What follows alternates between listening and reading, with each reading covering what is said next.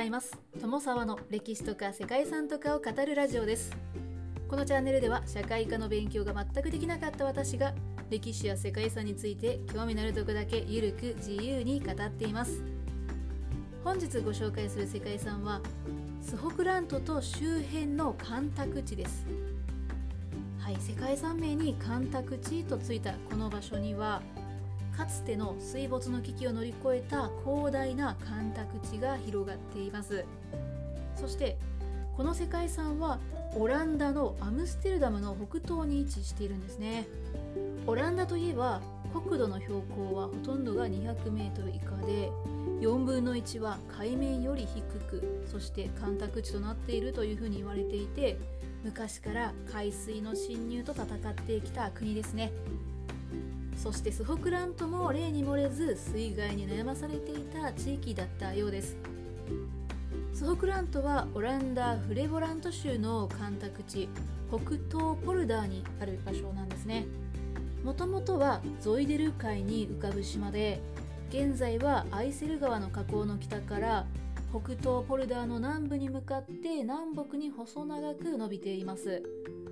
19世紀以前の島は独自の方言であったり文化が育まれていた土地だったんですけれども19世紀になると高潮で危険であるとして放棄されてしまいました。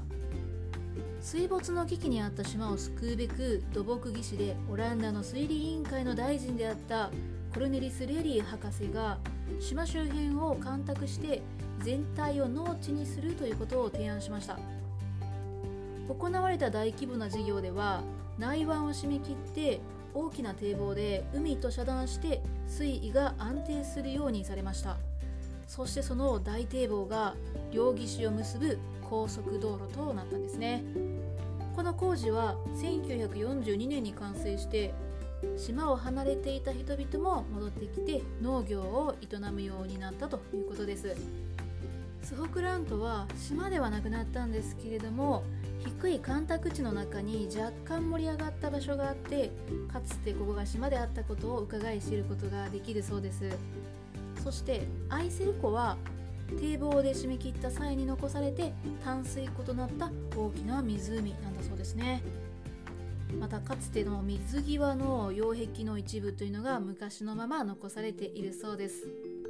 ということでここまで概要をお話ししてきたんですけれどもここからはさらに詳しく見ていきたいと思います。本日はオランダにある世界遺産スホクラントと周辺の干拓地についてご紹介していきます。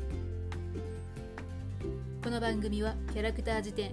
ワンタンは妖怪について知りたいかっこ仮パーソナリティ空飛ぶワンタンさんを応援しています。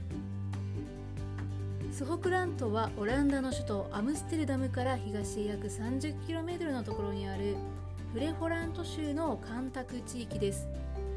現在ではのどかな牧草地帯や田園風景がオランダらしい雰囲気の場所ではあるんですけれども100年前まではゾイデル海に浮かぶ島でした。この場所のあるオランダ北西部は古代には低湿地が広がっていたそうです。そして北海の海水面上昇と南への海水の侵入によって巨大な湾ゾイデル海が誕生しました。スホクラントは中世にはゾイデル海の中に突き出した半島で非常に魅力的な農地でもあったそうです。ですがその後海水による侵食によって15世紀には海の中に孤立した島となってしまいました。そして北海が荒れるたびにゾイデル海も波の影響で荒れ狂い。スホクラントは絶えず洪水や高潮の脅威にさらされる土地となりました。1825年に起こった大洪水でスホクラントは破壊されてスホクラントとその周辺は高潮による危険地帯として1859年に一度放棄されることとなりました。当時の国王ウィリアム3世が島民を守るためにこの土地から退避させて無人島にしたということだそうです。ですが中世の頃から水と戦い移住しながら暮らしてきた島民たちは自分の土地が欲しいということで治水事業の計画を立てていたそうです。そして1876年にアムステルダム港と北海を短絡する水路として開通した北海運河の完成によってこの地の開拓が現実へと向かい始めたんですね。北海運河とどういう関係があるのかというところなんですけれどもこれをですね言葉で説明するのがかなり難しいので地図などで位置関係を見ていただけるとなるほどなと思われるかもしれません。はい。そしてその後1920年に土木技師から建設大臣に抜擢されたコルネリス・レリーによって本格的な干拓工事が始まりました。1932年にフリースラント州とノールトホラント州を結ぶ大きな堤防が完成してかつての湾ゾイデル海がアイセル湖となりました。そして1970年に全ての工事を終えて広大な耕地が誕生したんですね。一方で工事の最中この場所ではマンモスやオオジカの骨をはじめ氷河期の化石というのが見つかったそうですね。また旧石器時代の住居跡とか石器農工具など厳しい自然環境と戦いながら進化してきた人々の様子を物語る貴重な資料も発掘されたそうです。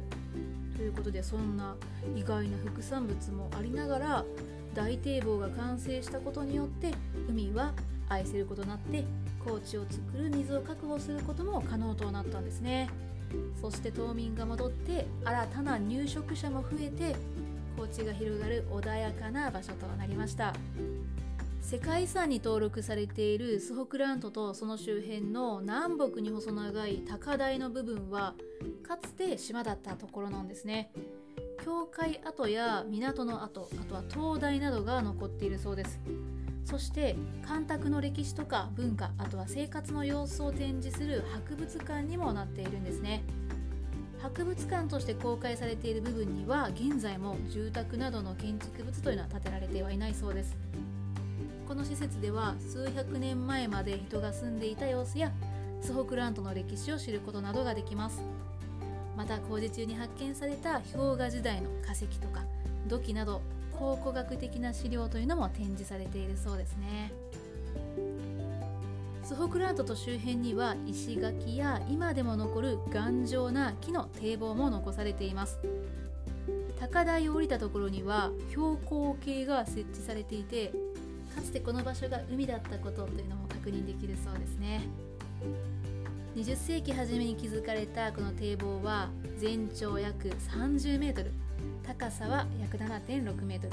幅が約90メートルあって現在は高速道路を兼ねる道となっているそうですね。そしてサイクリングを楽しむ人なんかもいるそうですよ。このような背景で開拓されたエリアは現在は水の災害もなくなっているようです。のんびりと草を食べる牛の姿のある牧草地の広がる穏やかな雰囲気の場所となったということです。ということでここまで解説してきたんですけれども